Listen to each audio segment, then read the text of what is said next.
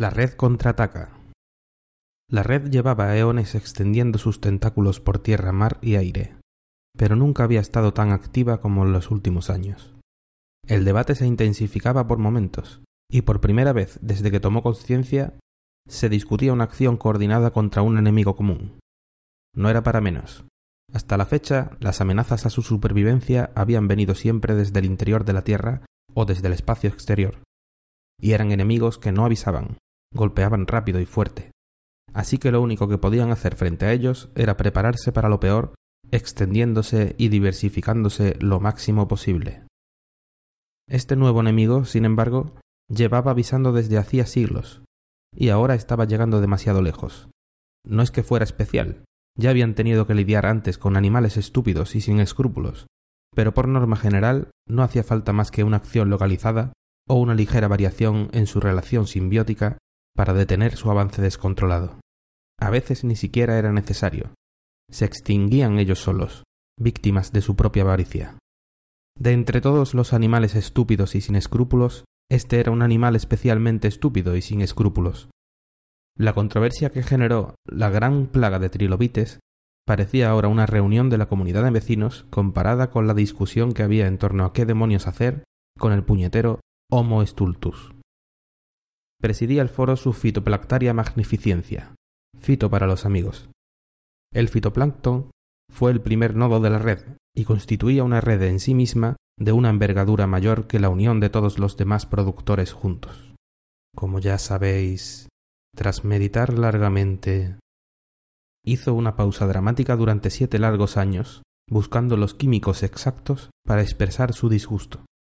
Los océanos se inundaron de su discurso, y en una tremenda explosión de sargazo que le ayudó a difundir la palabra, también se elevó a los cielos, llegando hasta el último rincón del planeta. Hemos decidido que por primera vez en nuestra historia es necesario que discutamos si debemos eliminar a un consumidor que ha ido demasiado lejos y está poniendo en peligro la estabilidad de la biosfera al completo, el Homo stultus. La subterránea red micocírrica de los bosques de todo el planeta se llenó de compuestos agresivos. Ese año morirían millones de insectos inocentes. Pero los insectos nunca se quejan. Al año siguiente se procrearían con más tesón. Mientras tanto, esta primavera el polen llevaba codificada una encendida y alérgena respuesta. A buenas horas, brotes verdes, contestó enfurecido su arboleda. Leñe, Fito, que llevamos avisando desde que aprendieron a usar el fuego. Pero claro, tú bajo el agua ni caso. No te has movido hasta que no te han tocado los alcalinos. Esos monos con ínfulas son unos desagradecidos y unos desalmados. Les dimos cobijo durante millones de años y desde que bajaron de nuestras copas no hacen más que dar por saco. No son trigo limpio. Sin insultar, contestó el trigo horcado durante unos días, volcando su polen al aire con saña. Vosotros los árboles os creéis los reyes del campo con vuestros altos troncos y vuestras profundas raíces, pero fuimos nosotros quienes les domesticamos para que al menos hicieran algo de provecho. Y míranos, con los siglos nos han hecho más grandes y más fuertes. ¿Vosotros qué habéis hecho para pararles? Casi les provocamos más alergias nosotros que vosotros. No era nuestra intención insultar, era una frase hecha. Lo de las alergias está claro que no funciona no captan las indirectas. Nosotros también lo hemos intentado.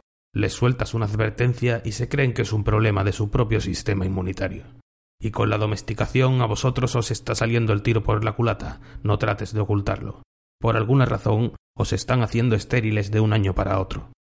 A vosotros y a todo lo que cultivan. A algunos de nuestros frutales también les está pasando. No sé cómo, pero están aprendiendo a hacer nuestros trucos, y creando trucos nuevos cada vez más repugnantes. No pararon con la perversión de los injertos. No pararán hasta controlarnos a todos. O peor, hasta sustituirnos. Ahora plantan árboles que atrapan la luz como nosotros, y se conectan a sus ciudades en una especie de red micocírrica formada por otros árboles de metal, a los que les zumban las ramas.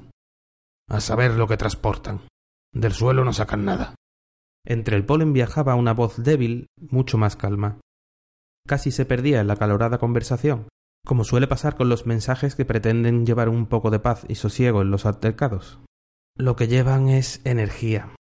No solo han dominado el fuego, también el rayo, y no me extrañaría que pronto dominaran la lluvia. Haríamos mejor en llevarnos bien con ellos. Al fin y al cabo no son todos tan malos. Algunos nos cuidan, nos traen alimento y agua, y nos ayudan con las plagas. Creo que deberíamos intentar comunicarnos con ellos y llegar a un acuerdo. Puede que incluso salgamos beneficiados. Pero tú quién demonios eres para hablar en este foro, a ver. ¿Y quién te ha metido esas sandeces en las raíces? preguntó irritada su arboleda. Parece mentira que estéis tan desconectados como para no reconocer a uno de tus disidentes, arboleda, contestó el trigorcado con sorna. Es un pequeño bosque de encina de los tuyos, en el centro de la tierra de los conejos. Se ve que no todo es armonía entre los de tallo alto.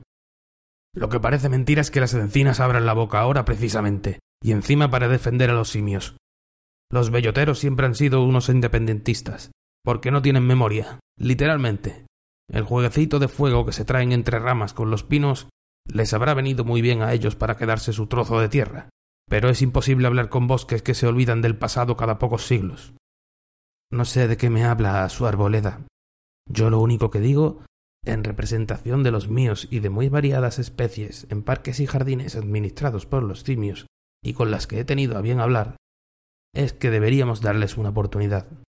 Creo que el camino es el diálogo, aunque será difícil.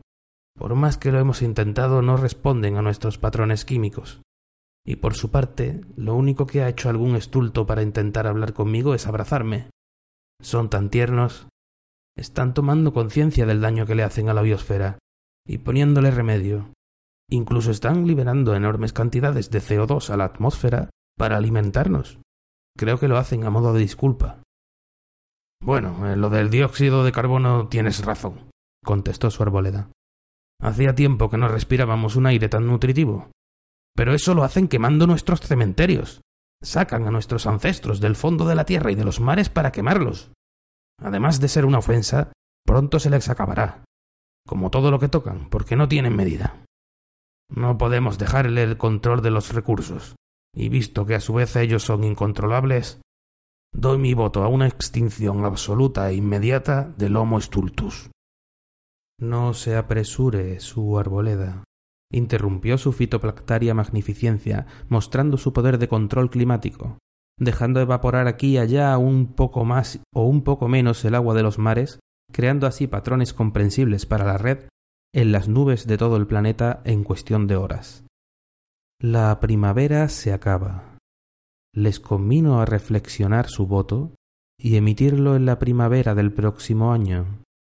Si entonces no hay unanimidad, esperaremos una década para reabrir el debate. Doy por cerrado el foro hasta el año que viene, si el sol quiere. En la red de productores de la biosfera, la política no es muy diferente a la nuestra. Al fin y al cabo, ellos lo empezaron todo.